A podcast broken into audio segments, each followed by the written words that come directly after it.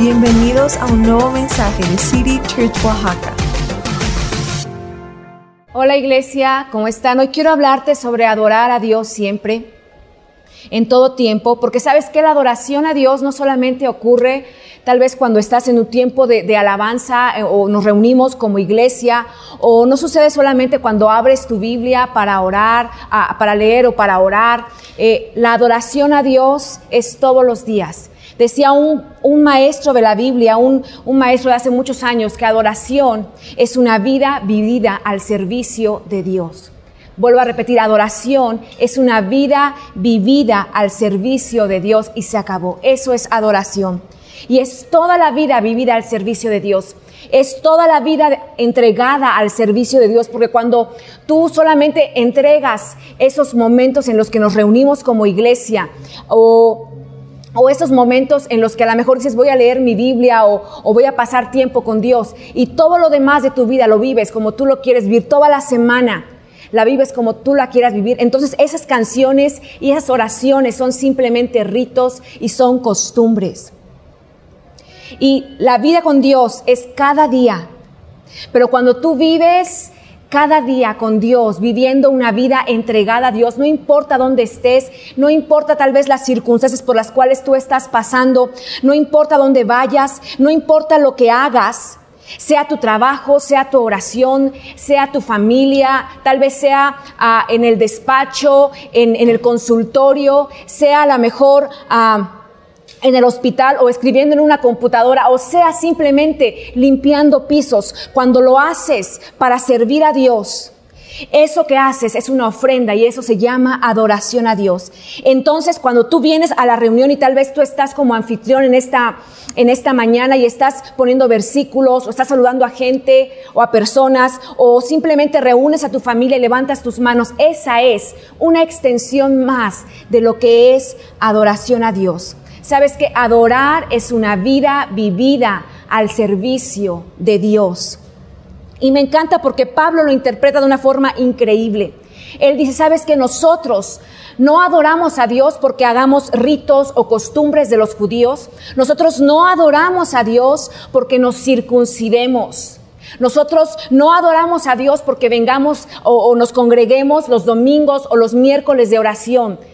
Mira lo que Pablo decía, nosotros somos la circuncisión. Y quiero que vayas conmigo al libro de Filipenses 3:3 y dice esto, porque nosotros somos la circuncisión, los que en espíritu servimos a Dios y nos gloriamos en Cristo Jesús. Y luego todavía dice, no teniendo confianza en la carne. Y si tú buscas esta palabra de servir a Dios, los escritores usan una palabra en griego llamado, llamada latreo Latreo significa servir a Dios, pero es un sinónimo de adoración a Dios. Y es más, en donde la Reina Valera dice, servimos a Dios.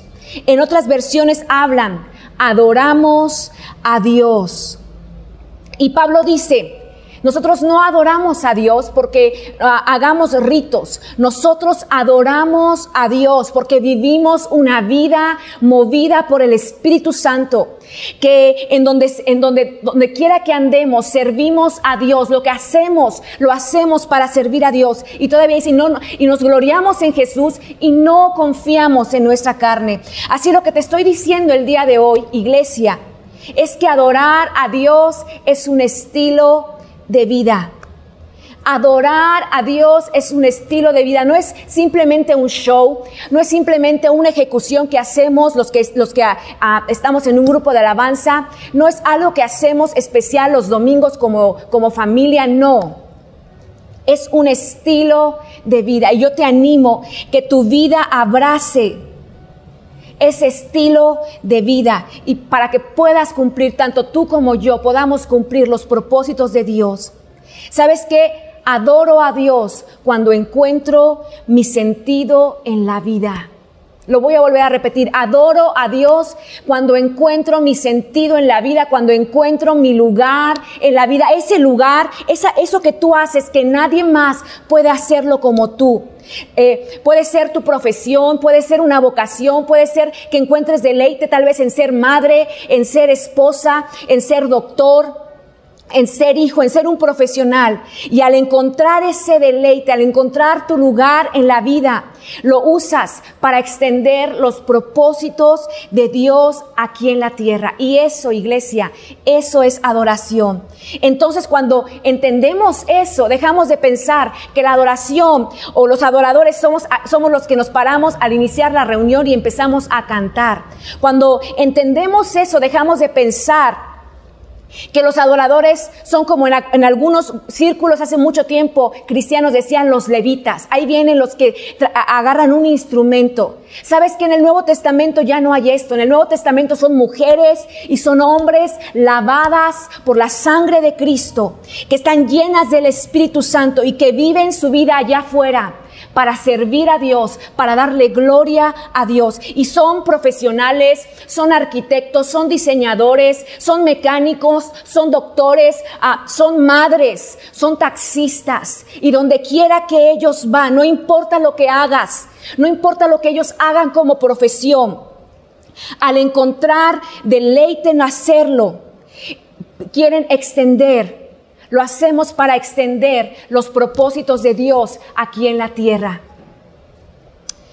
Cuando yo encuentro contentamiento en lo que mi vida es, me convierto en la mejor música de adoración. Cuando tú encuentras contentamiento en lo que tu vida es, te conviertes en la mejor música de adoración. Y hay una canción de la época de los noventas que a lo mejor ah, tú no la conoces o a lo mejor sí la conoces y se llama Serenata Espiritual, no la voy a cantar, pero voy a leerte unos pequeños perdón, párrafos de esta canción.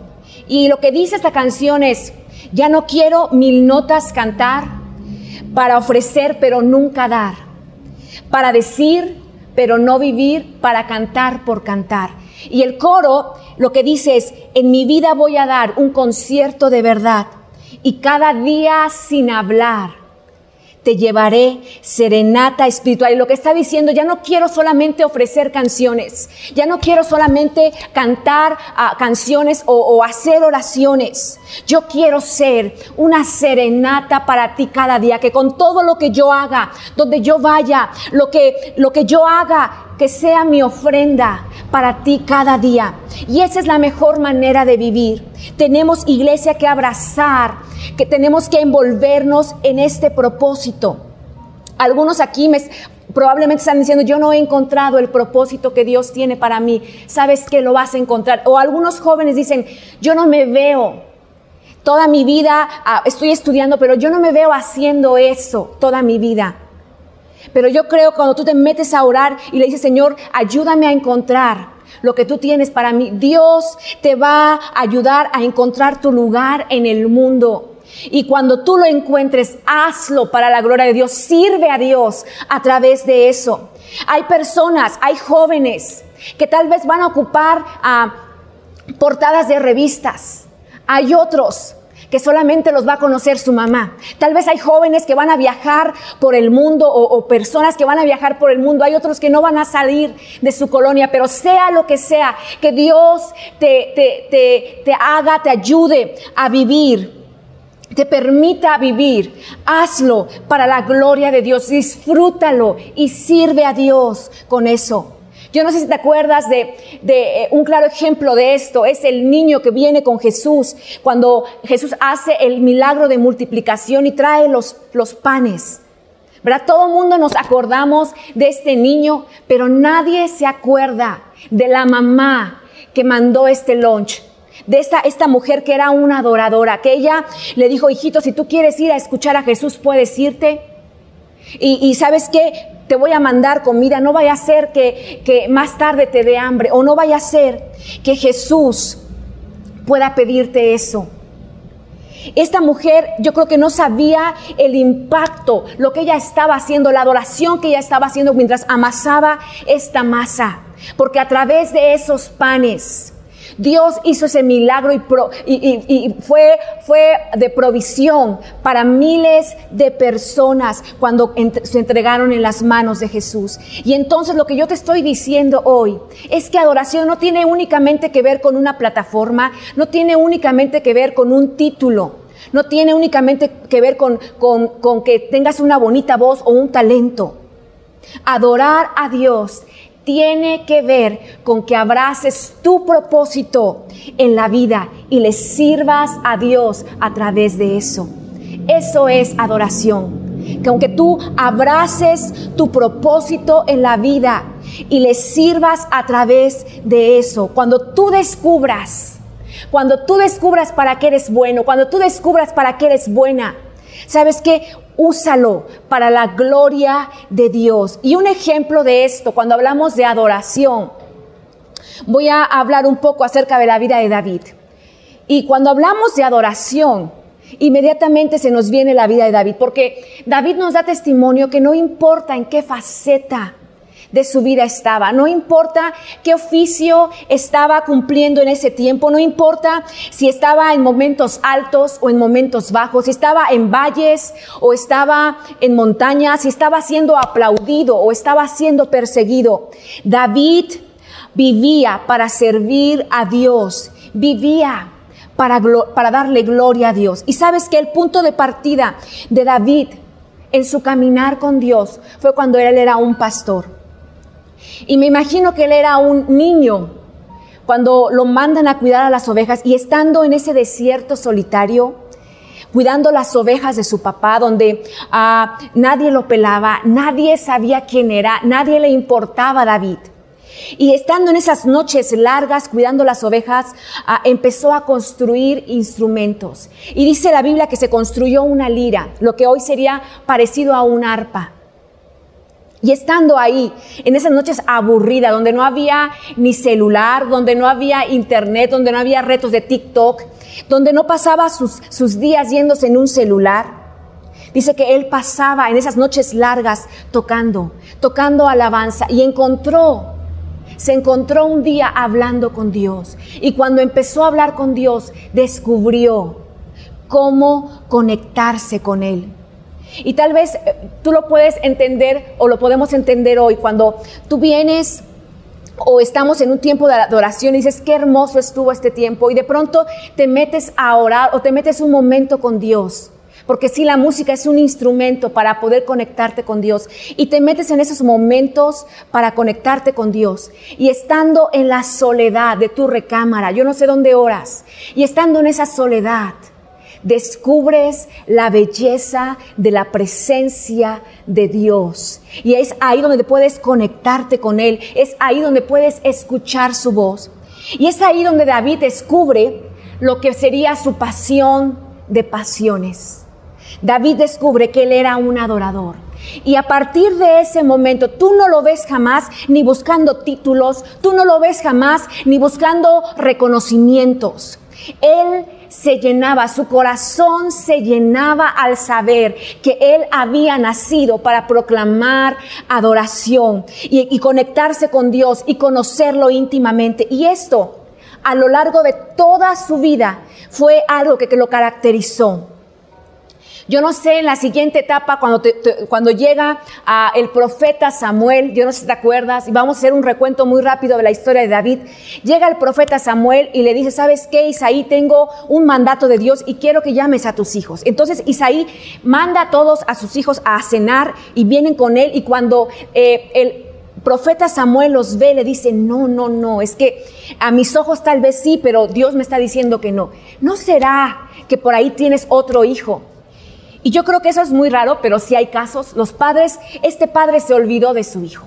Y entonces dice, ay, sí, y manda a traer a David. Y David llega, y sabes que a él no le importó que lo hubieran olvidado. Él llega y se sienta, y está David sentado cuando el profeta Samuel lo ve. Y cuando lo ve, dice la Biblia que lo unge. Y dice que a partir de ese momento, dice que lo ungió como el próximo rey de Israel. Y a partir de ese momento, el Espíritu Santo reposó, vino sobre David. Mira lo que dice la Biblia en primera de Samuel 16, 13. Dice, entonces Samuel tomó el cuerno de aceite y lo ungió en medio de sus hermanos. Y el Espíritu Santo vino poderosamente sobre David desde aquel día en adelante. ¿Qué hizo David después de esto? ¿Qué hubieras hecho tú? Si supieras por medio de este profeta que salía, que hoy en día saldría en la televisión, que tú lo ves, ah, que sale con el presidente o que sale con el, con el rey. Y dice, ¿sabes qué? Ah, ese rey no llega a tu casa y dice, ese rey no va a seguir ahí. Dios lo ha desechado y yo voy a, y Dios me dijo que va a buscar un hombre conforme a su corazón. Imagina ese momento cuando el profeta le dice, tú eres esa persona. Y viene Él y te unge y el Espíritu Santo viene sobre, sobre David. Y yo creo que nunca había sentido la presencia tan fuerte del Espíritu Santo. Nunca lo había sentido y tal vez David sintió una, una paz extrema. Yo no sé qué, qué, qué, sintió, qué experimentó David. Una paz extraordinaria. ¿Y sabes qué hizo David después de, hecho, de eso? ¿Qué hubieras hecho tú? ¿Qué hubiera hecho yo? Yo no sé qué hubieras hecho tú. Pero tal vez hubiéramos salido y hubiéramos dicho, gloria a Dios, hasta que por fin alguien se da cuenta de este que no sirve para nada de Saúl. Y qué bueno que Dios ha reconocido mi, talento, mi don. Y saben qué, yo no sé qué hubieras hecho. Le hubieras dicho a tus hermanos, saben que ínquense todos recordando la historia de, de, José. Y tú también, papá, ¿para qué te andas olvidando de mí? Yo no sé qué hubieras, qué hubieras hecho tú, qué hubiera hecho yo. Pero sabes qué, lo que hace David después de, que, lo unge y el Espíritu Santo viene sobre él, ¿sabes lo que hace? Él vuelve a cuidar ovejas.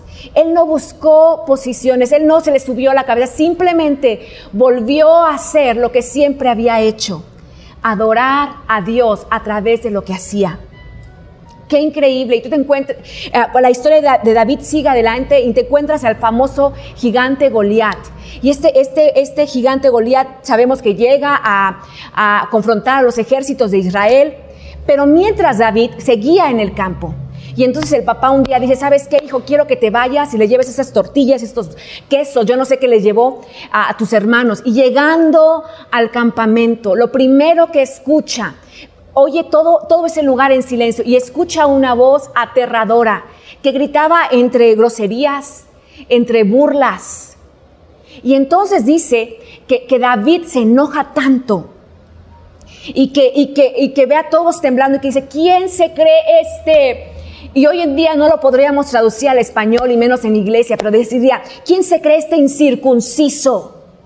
Y entonces el chisme se corre entre todos los, ah, soldados y llega al rey y le dice, ¿sabes qué? Hay un chavo, hay un, un, adolescente, le dicen, hay un adolescente que, dice que él puede matar al, gigante.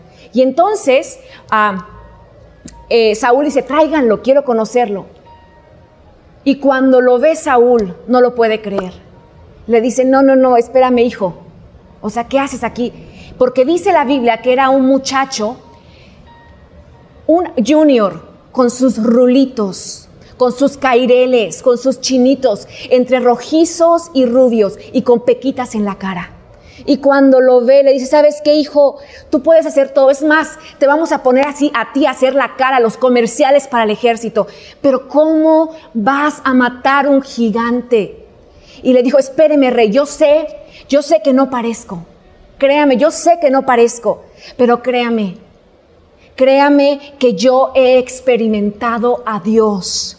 Y a mí no me cuentan, a mí no me cuentan, a mí no me cuentean, dijera él. Yo sé que Dios es un Dios poderoso. Y sabemos la historia que David se enfrenta a Goliat y estando en ese momento de, de, pelea, cuando Goliat empieza a hablar, porque en la, en la, antigüedad, cuando una persona se enfrentaba con otra de dos ejércitos diferentes, antes de decir yo vengo, yo soy este Goliat, decían yo vengo en nombre de mis dioses. Y entonces empieza Goliat a decir yo vengo en nombre de este y otro y otro Dios. ¿Y sabes lo que dice David? Tú puedes venir a mí con todas tus, tus groserías, tus chunches, tus garabatos. Pero él dice, yo vengo a ti en el nombre del Señor de los ejércitos, que te entregará en mi mano. Y sabrán que hay un Dios en Israel, porque el Espíritu Santo está sobre mí. Y sabemos qué pasa. Después de esto, ahora sí el rey se lo lleva con él y llega a su casa Y cuenta la historia que Saúl está siendo atormentado, ¿verdad? Por un espíritu, porque él se ha alejado de Dios y ha abierto la puerta para que un espíritu maligno venga a atormentarlo.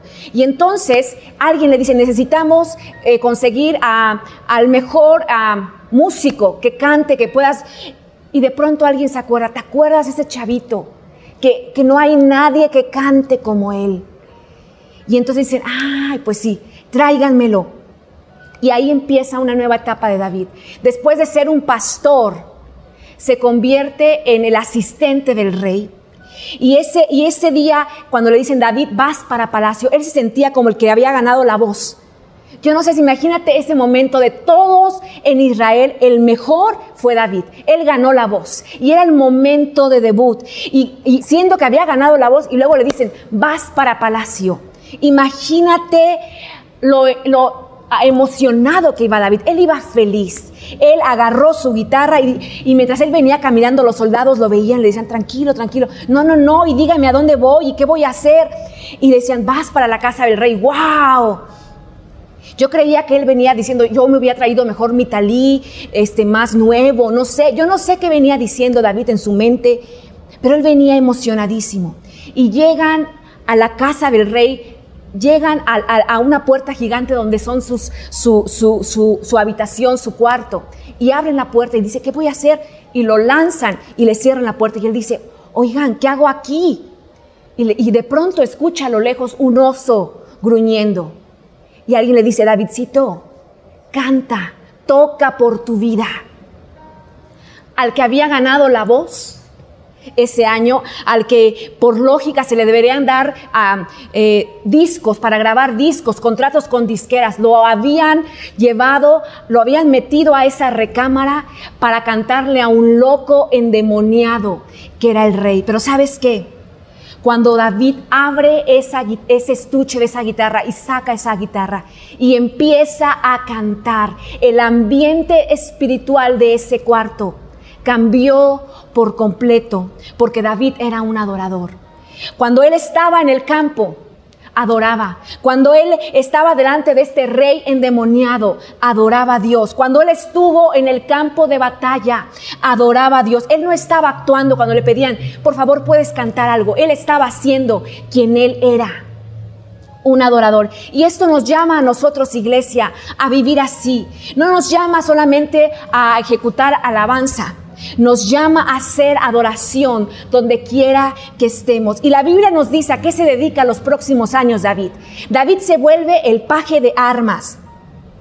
Él era la persona que, eh, alistaba la silla para cabalgar. Él era la persona que alistaba los caballos. Él era la persona que llevaba el maletín de del rey. Él era la persona que casi casi le buscaba la pijama y le cantaba para que este rey pudiera dormir. Sabes que en aquel tiempo no habían las gomitas ni las pastillas de melatonina. Entonces el, el rey se acostaba y empezaba David a tocar y él quedaba dormido.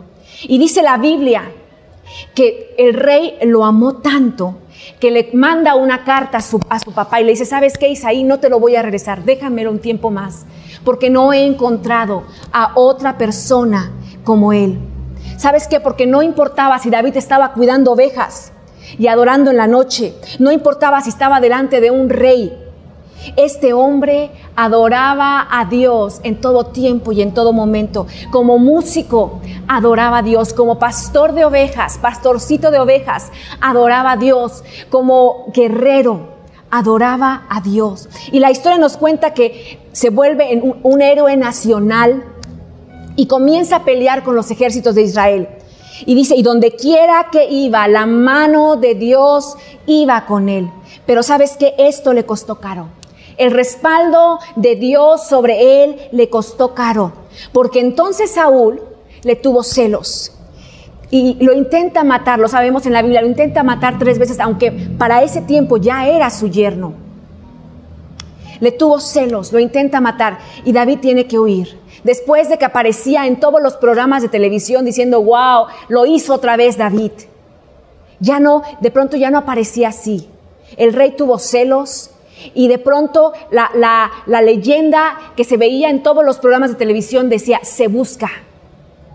Después de ser un héroe nacional, llega a ser perseguido. Después de ser... Ah, ah, íntegro y fiel, lo vuelven un criminal y le, le ponen el más buscado. Si usted, si usted lo encuentra, tráigaselo al rey.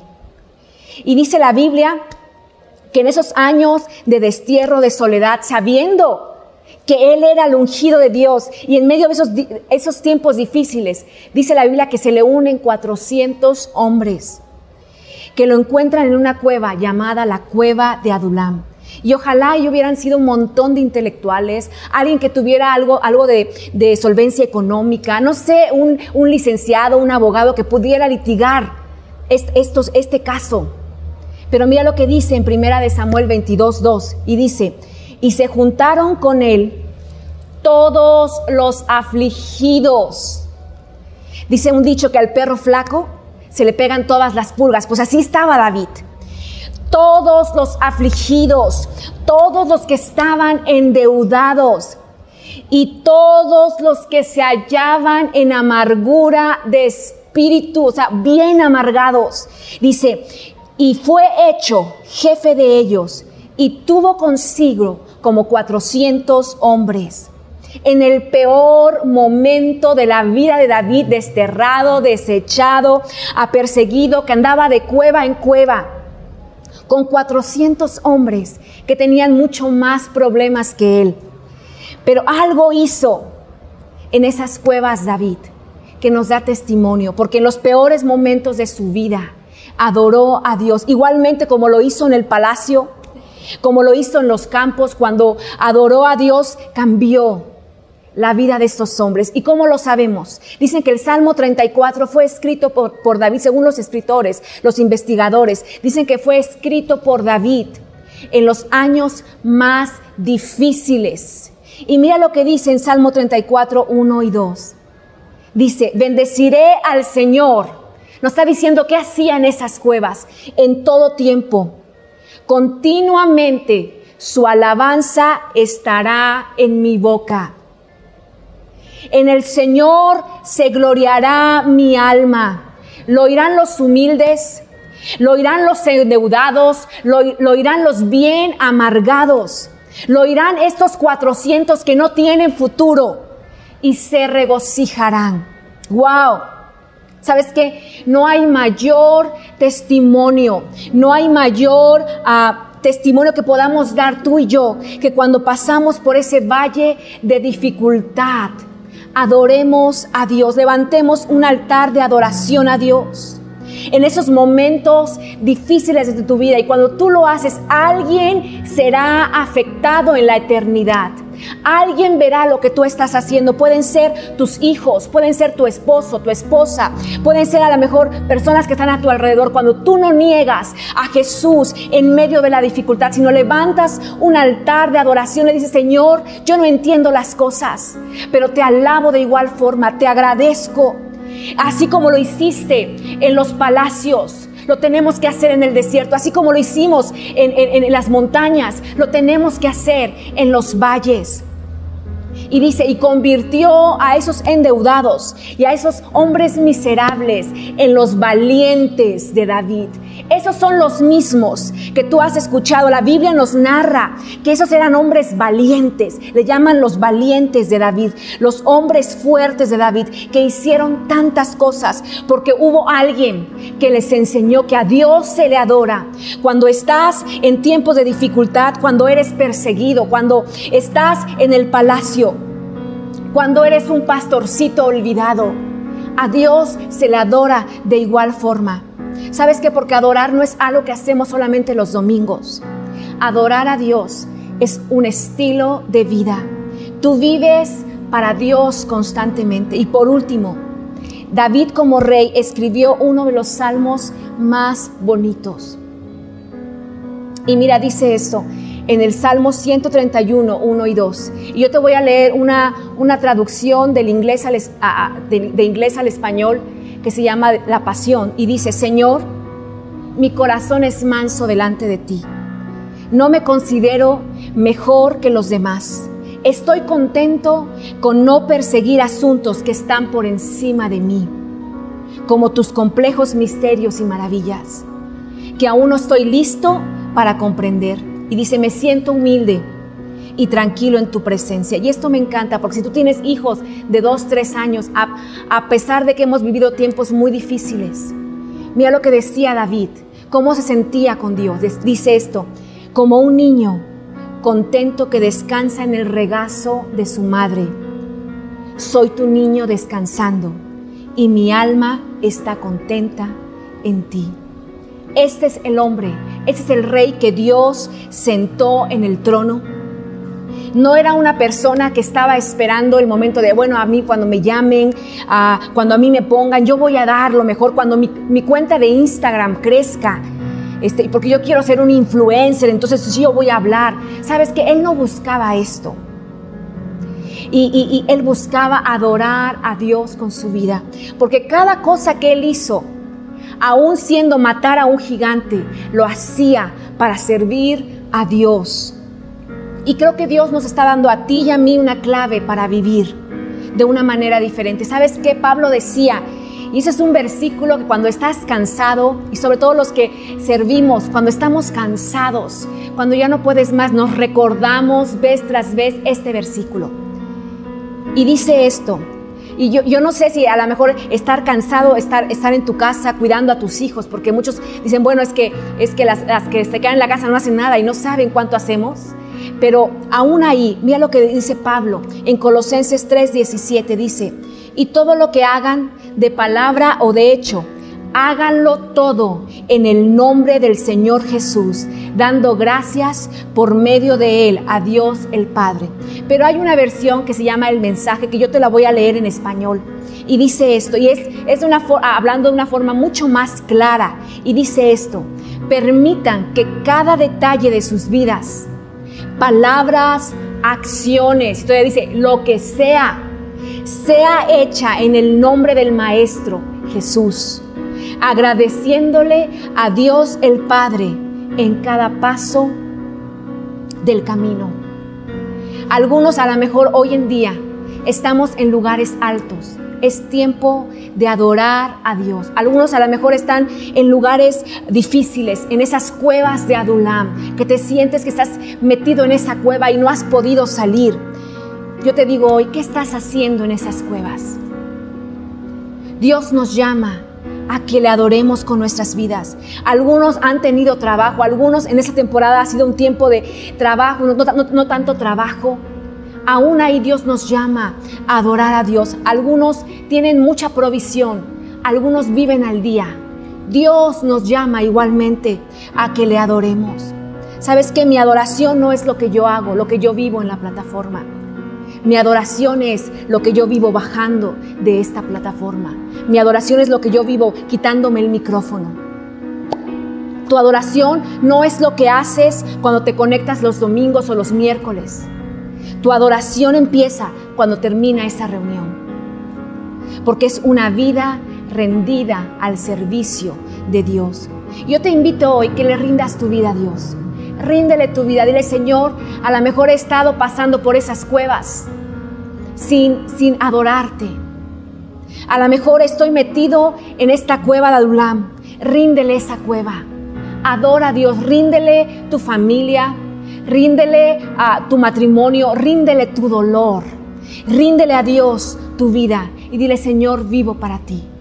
a mí me encantaría que tú pudieras cerrar tus ojos en este, en este día y que tú y yo oremos y que le pidamos a Dios que Dios nos dé esa gracia para poder vivir y adorar, no solamente con nuestras canciones cada día, iglesia, sino con nuestro vivir. Señor, te doy gracias por cada persona que está escuchando Padre, que esta palabra pueda llegar a su corazón y que sepamos que todo lo que hacemos lo hacemos para ti. Sea cuidar niños, sea uh, enseñar, sea uh, uh, recetar a enfermos. Padre, todo lo que hacemos lo hacemos para ti. Yo te doy gracias porque si hay muchos que están en esas cuevas de Adulam, Padre, en medio de esos, esos momentos difíciles de incertidumbre, tú vengas con tu espíritu y traigas paz Señor, que venga tu Espíritu Santo así como vino sobre David. Señor, y traigas una paz extremadamente increíble.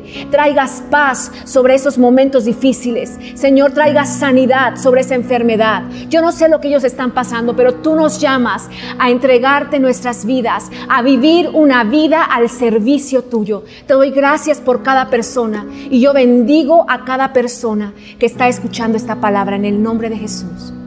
Amén. Que Dios los bendiga, iglesia.